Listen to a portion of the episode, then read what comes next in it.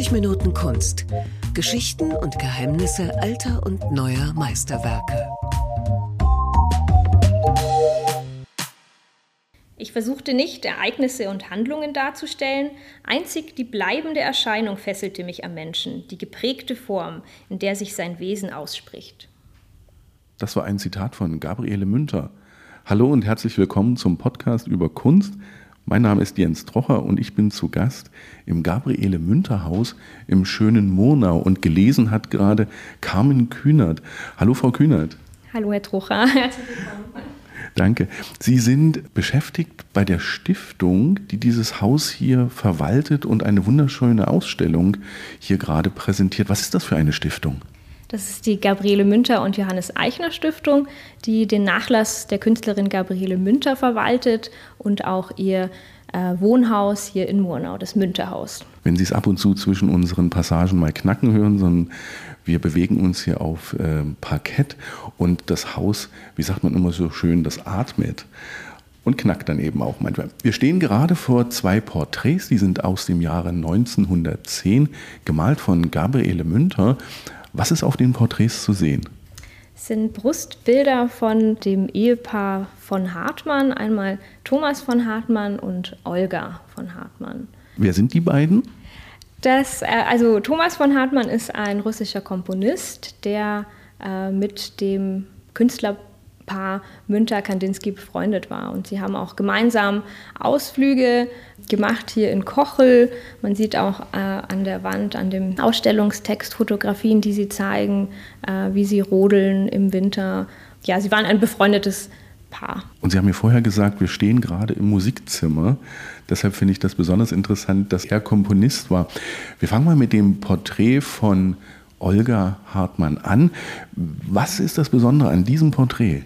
Das Besondere ist ähm, sein, ja, seine Malweise. Es ist ein Brustbild. Wir sehen Kopf und Oberkörper dieser jungen Dame. Sie schaut uns nicht an, sie schaut äh, aus dem Bild heraus zu einem Punkt am un unten. Sie ist vor einem ja, grünen, undefinierten Hintergrund dargestellt.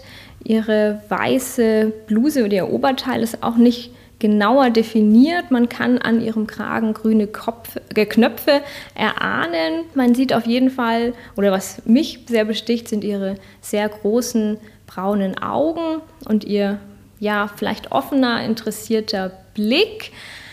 In der Malweise sehen wir, dass es hier nicht eine ganz naturalistische Abbildung der Person ist. Es ist nicht äh, jedes einzelne Haar dargestellt, auch die Knöpfe sind, wie äh, schon erwähnt, nur angedeutet.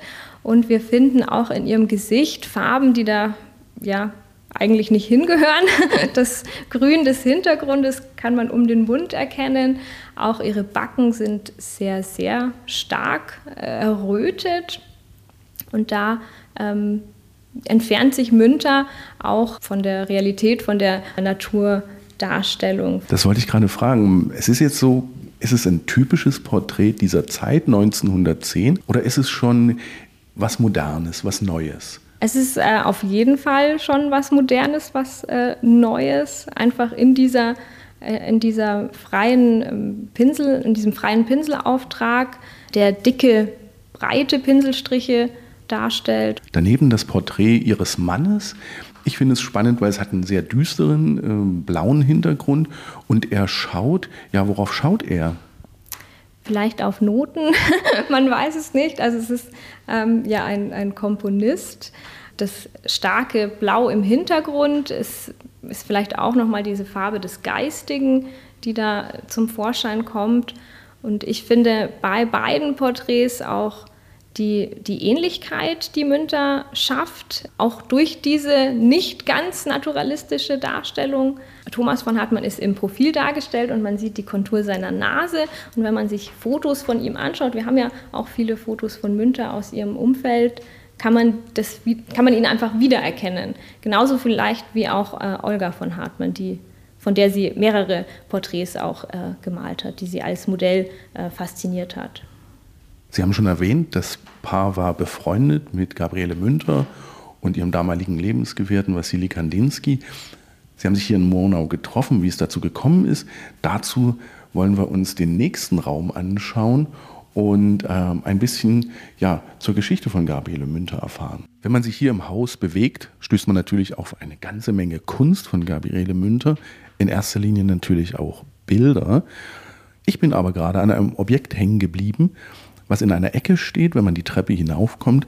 Und zwar ist das eine uralte Kamera. Was hat es mit dieser Kamera auf sich? Ja, was viele nicht wissen, ist, dass Münter auch ein großes äh, fotografisches Werk hinterlassen hat. Sie hat von ihren äh, amerikanischen Verwandten eine Kamera geschenkt bekommen, als sie mit ihrer acht Jahre älteren Schwester Emmy eine Amerikareise unternommen hat. Also zwei junge Frauen, die quer durch Amerika gereist sind, von New York bis Texas. Und diese Kamera, eine Kodak Nummer 2 Bullseye, hat sie genutzt und sich die Technik selbst beigebracht. Das ist eine unglaubliche Leistung auch, wenn man sich die Kamera anschaut. Das ist eine Boxkamera, die man sich vor den Körper gehalten hat, eigentlich auf Bauchhöhe. Sie hatte sie auf Brusthöhe und man schaut dann von oben in den Sucher. Also man hält sich quasi nicht die Kamera vor das Auge, sondern hat sie vor sich. Und äh, Münter hat unglaublich schöne und technisch meisterhafte Fotografien geschafft und das schon recht früh. Man muss sagen, es gibt einen familiären Bezug der Familie nach Amerika. Die Eltern waren, glaube ich, in Amerika.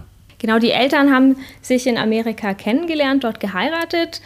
Ähm, ihr Vater, also Münters Vater, ist äh, Zahnarzt und die Mutter hatte auch noch Verwandte in Amerika, die quasi dann Emmy und äh, Gabriele besucht haben, nach dem Tod der Mutter.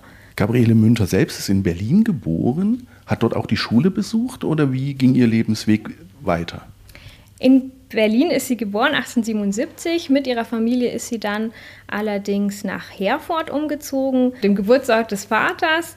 Von dort aus dann nach Koblenz, also sie ist im Rheinland aufgewachsen. Wie fand Gabriele Münter zur Malerei?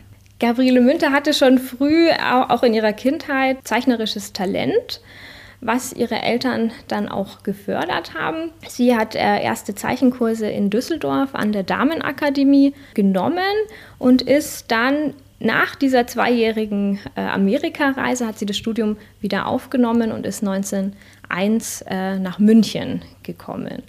Und was man dazu wissen muss, Frauen war der Zugang zu Akademien verwehrt. Kunstakademien wurden erst äh, 1919 für Frauen geöffnet, also blieb Frauen, die sich künstlerisch betätigen wollten, nur der Weg an Privatschulen die von Männern geführt wurden und auch mit sehr hohen Gebühren verknüpft waren.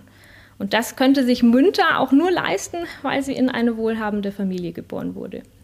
Das heißt, sie lernte in München, was damals ja eine sehr künstlerische Stadt war, mit sehr vielen ähm, Künstlern, die sich dort getroffen haben. Sie lernte in München das Malen. Ja, also in Düsseldorf hatte sie noch Zeichenunterricht. Die Fotografie hatte sie, wie gesagt, der, auf der Amerikareise gelernt. Und in München kam sie zum ersten Mal mit der Malerei in Berührung. In der Klasse von oder in der Schule der Phalanx Kunstschule, die von Kandinsky und KünstlerkollegInnen äh, gegründet wurde. Und dort hat sie dann zum ersten Mal auch gemalt. Wie kam sie dann nach Murnau? Murnau hat sie mit Jan Kandinsky kennengelernt, der dann äh, ihr Lebensgefährte wurde, auf Ausflügen mit äh, Künstlerkolleginnen und sie fand diesen Ort ja faszinierend, der, weil er so viele verschiedene Ansichten vereint hat. Wir haben hier das Voralpenland, das Hochgebirge, den Staffelsee, den Marktflecken Murnau mit seinen bunten Häusern und hat sich, da haben sich beide in diesen Ort verliebt. In was sie sich, glaube ich, auch verliebt haben, war die Volkskunst, die es ja hier vielfältig zu besichtigen gab. Die findet sich auch im Haus und da müssen wir, glaube ich, ein wenig indiskret sein und mal in ein Schlafzimmer gehen, richtig? Ja, machen wir das. Wir stehen jetzt in einem Schlafzimmer. Das ist das Schlafzimmer von Wassili Kandinsky, richtig? Sie nicken. Und was sofort auffällt, ist eine Kommode, die bemalt ist. Ist das Volkskunst? Wer hat diese Kommode bemalt? Diese Kommode ist jetzt von Gabriele Münter bemalt worden. Sie hat quasi für Kandinsky ein Möbelstück gemalt und Kandinsky wiederum hat für sie den Toilettenschrank zum Beispiel und das Bücherregal bemalt. Und ja, die Frage, ob das Volkskunst ist, ist gut, weil es gibt ja in der Volkskunst, Volkskunst auch die Tradition, äh, Möbel zu bemalen. Und daran haben sich Kandinsky und Münter auch orientiert. Man sieht Blumen- und Rankenmotive, sehr farbenfroh. Und es ist aber eben nicht Volkskunst, sondern von Münter bemalt. Eine echte Münterkommode. Wir sind fast ganz oben im Gabriele Münter Haus. Sie hat das Haus irgendwann gekauft und hat dann hier gelebt, richtig? Genau, sie hat 1909 das Haus erworben im August und ja, bis zum Ausbruch des Ersten Weltkriegs hier immer wieder als Landhaus gewohnt. Ihr Hauptwohnsitz war in München. Also sie haben das Haus nur in den äh, Sommermonaten genutzt, was auch ja an dem geringen Komfort liegen mag. Hier musste man das Wasser mit der Pumpe holen. Man hatte hier auch keine Heizung. Petroleumlampen haben beleuchtet. Also es war ähm, wirklich ein Haus als Sommerhaus gedacht. Wenn man über die alten Dielen des Münterhauses läuft und dann im Wohnzimmer landet, steht man vor einer Essecke. Und hier kann man sich wunderbar vorstellen, wie Kandinsky, Münter, aber auch andere gesessen haben ja, und äh, große Pläne geschmiedet haben. Es waren nicht irgendwelche Künstler, sondern ähm, die wurden später weltberühmt unter dem Namen der Blaue Reiter. Was ist das eigentlich genau? Ja, der Blaue Reiter ist der Name einer Publikation, die äh, Franz Marc und Wassili Kandinsky herausgebracht haben. Die Redaktionssitzungen haben unter anderem auch hier in diesem Wohnzimmer stattgefunden. Kandinsky hatte eingeladen Franz Marc, äh, Maria Marc, Elisabeth Macke, August Macke und äh, Gabriele Münter, die ja hier auch mit ihm lebte. Und sie haben dann äh, 1912 diese Programmschrift, also mit einer der wichtigsten, bedeutendsten Programmschriften der Kunst des 20. Jahrhunderts rausgebracht.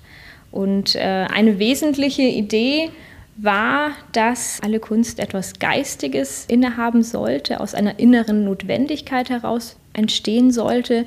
Und dabei war die Form nebensächlich. Also es gab einen Pluralismus an Formen, an Ausdrucksformen. Außerdem gab es Ausstellungen, zwei große Ausstellungen, wo verschiedene Künstler aus dem Kern des Blauen Reiter, von der Redaktion der, des Almanachs und aus dem unmittelbaren Künstlerkreis was ich ganz interessant finde, überliefert wurde diese Ausstellung durch Fotos von Gabriele Münter. Was ist darauf zu sehen? die Ausstellungsräume und ähm, auch die, die Werke. Und das ist ein wichtiges zeitgeschichtliches Dokument, auch diese Fotografien, dass wir heute das äh, nachvollziehen können, wie gehängt wurde, wie die Räumlichkeiten waren, die Galerie Tannhauser in dem Fall. Wir sind jetzt im Gästezimmer. Das Gästezimmer ist wie das Gästezimmer so an sich haben, sehr schön gestaltet. Wir haben wieder bemalte Möbel und hinter Glasmalerei verschiedene Bilder. Ich würde ganz gerne zu Anfang wissen, was ist eigentlich hinter Glasmalerei? Hinter Glasmalerei ist eine volkskundliche Technik, bei der man auf ein Glas malt und zwar auf die Rückseite. Dabei bedenken, dass man seitenverkehrt malen muss oder nicht malen, aber seitenverkehrt die äh, Komposition aufbauen muss und dass die Reihenfolge der Arbeitsschritte umgekehrt ist. Also dass man mit den Konturen anfängt und dann die Schraffuren ausmalt, weil man sich ja quasi von vorne nach hinten arbeitet. Was auffällt, ist, dass diese Hinterglasmalerei sehr leuchtend ist, sehr kräftig ist. Wie kommt dieser Effekt? Durch das Glas, also durch das Scheinen de, der, der Farben durch das Glas. Welche Motive sind zu sehen? Hier haben wir christliche Motive aus der Volkskunde, also Heiligendarstellungen, Motiv, Motivbilder und hier mischen sich auch schon ein paar Münter hinter Glasbilder rein. Tatsächlich ist es nicht nur Volkskunst aus dem ja, Ende 19. Jahrhundert, sondern auch einige Münterwerke, zum Beispiel Mutter und Kind. Münter und Kandinsky auch, äh, sowie viele andere Künstler in, in, in ihrem Umfeld, haben volkskundliche Gegenstände gesammelt, mit Vorliebe auch Hinterglasbilder. Und Münter war die erste in dem Umkreis, die auch die Technik erlernt hat. Also die nicht nur gesammelt hat, sondern auch versuchte das anzuwenden. Sie hat begonnen, die Bilder zu kopieren, also die Motive, die sie in ihrer Sammlung hatte und später auch eigene Motivfindungen geschaffen. Was man vielleicht auch in dem schon hier in dieser Bildhängung sieht, also man könnte vielleicht auch erkennen, was von Münter ist. Oh, das ist jetzt eine Testfrage. Ich würde tippen auf das kleine Bild, die Mutter mit dem Kind. Richtig. Also es wirkt, finde ich, ähm, natürlicher, unmittelbarer als jetzt die anderen. Darf ich sagen, dass mich das eine oder andere an osteuropäische Ikonen erinnert oder ist das komplett falsch? Nee, das äh, würde ich auch, würde ich auch so sagen. Also diese christliche Thematik und äh, die in den Hinterglasbildern vorkommt, gibt es auch in anderen Ländern, beziehungsweise auch aus Russland. Kandinsky hat auch Hinterglasbilder aus Russland mitgebracht.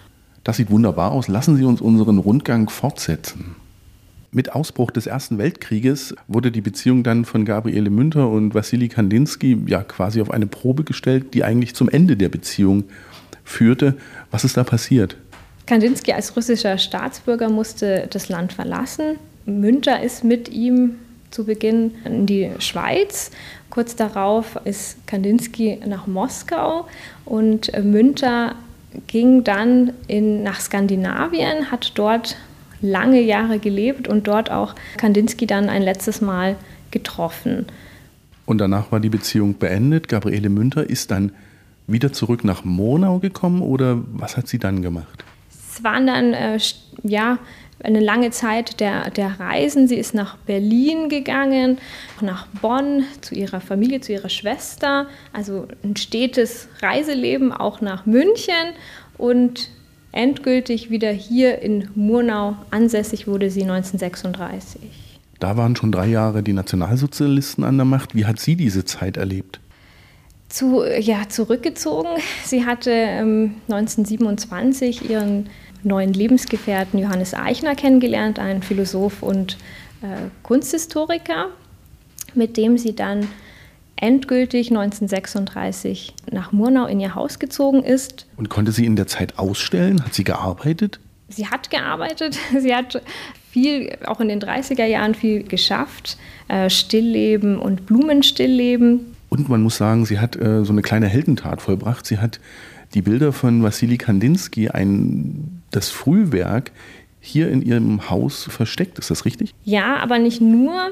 Auch Werke von KünstlerInnen, Kollegen aus äh, dem Umkreis des Blauen Reiter, auch ihre eigenen Werke, quasi ihr Frühwerk, hat sie im Millionenkeller versteckt vor dem ähm, Zugriff des Dritten Reichs, das ja ähm, moderne Kunst grob auch als entartet bezeichnet hat und ja, die, die Gefahr bestand, dass diese Werke zerstört, verkauft werden und so verloren gehen. Und Münter hat sie dann aus dem Depot in München in ihr Monauer Haus geholt. Das nächste Bild, vor dem wir jetzt bewundern stehen, ist ein Stillleben und es hat einen recht sonderbaren Titel zwei Fäden. zwei Fäden sieht man auch auf dem Bild und man sieht auch den Schriftzug zwei Fäden. Also Münter gibt uns hier in dem Werk auch gleich den Titel mit. Es ist ein Stillleben, ein Sammelsurium an verschiedenen Gegenständen, die sie auf einem undefinierten Hintergrund anordnet. Wir sehen im linken Teil die zwei ähm, titelgebenden Fäden in einem ja, losen Knollen nebeneinander liegen. Man kann auch die einzelnen Linien der Fäden grob nachvollziehen und hat äh, zusätzlich noch einen Schatten. Die anderen Gegenstände sind auch äh, beschattet, was auf eine äh, Lichtquelle von oben vermuten lässt.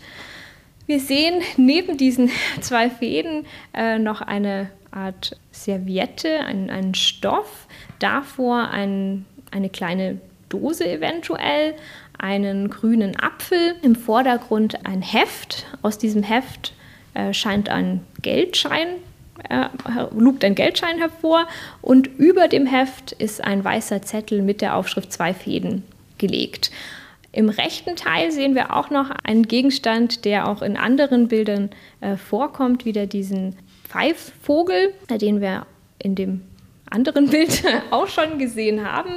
Und man fragt sich jetzt, ja, was, was sollen diese Gegenstände in diesem Sammelsurium, was, was verbindet die? Einerseits kommt dieser Pfeifvogel aus Münters volkskundlicher Sammlung. Die Fäden kann man sich vielleicht auch erklären, weil auf einem Fäden sieht man auch eine Nadel, dass sie ähm, jetzt vielleicht diesen Stoff besticken will. Also es sind Gegenstände aus dem Alltag, aus ihrem Umfeld, die sie hier festhält. Sie konnte auch sticken und nähen. Tatsächlich hat sie auch nach eigenen Entwürfen genäht, geklöppelt, auch nach Entwürfen von Kandinsky.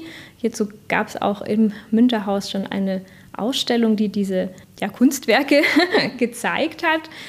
Ich meine, der Faden, da gibt es natürlich auch noch viele Sprichworte am seidenen Faden, der Lebensfaden. Also da schwingt schon noch eine tiefere Bedeutungsebene mit. Und das wäre jetzt meine Interpretation gewesen, diese zwei Lebensfäden, die da verworren irgendwie zueinander kommen. Die sich an einer Stelle auch berühren. also, ja.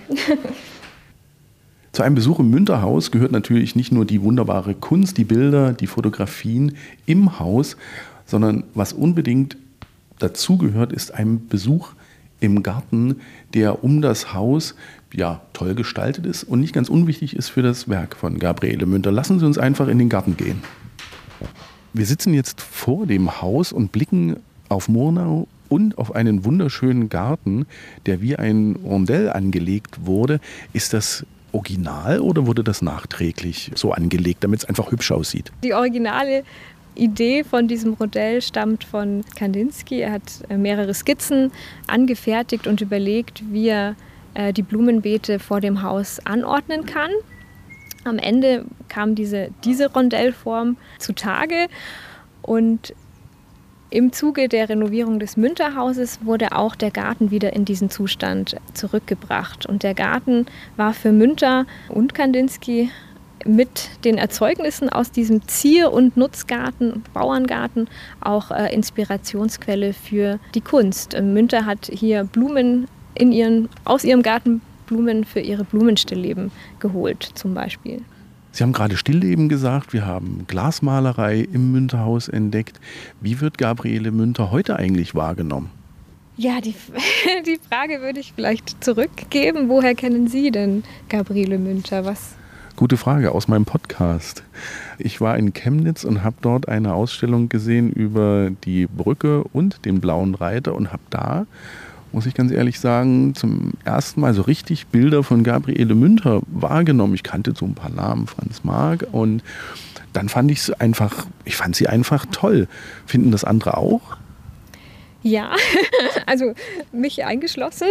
Aber ähm, ja, das geht, denke ich, vielen so, dass ähm, man Münter in ihrer Zeit aus dem Blauen Reiter kennt, vielleicht auch eben als Partnerin von äh, Wassili Kandinsky und dabei missachtet, dass Münter ein großes, vielseitiges Werk geschaffen hat in eben den verschiedensten Techniken.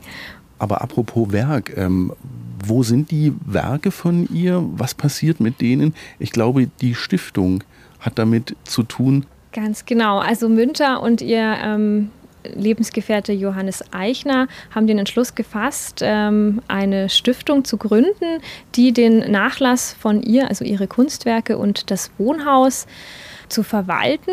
Diese Stiftung wurde 1966 rechtsfähig, heißt die Gabriele Münter und Johannes Eichner Stiftung und wir verwalten eben diesen reichen und äh, wundervollen Nachlass. Das klingt ganz toll und ich bin begeistert.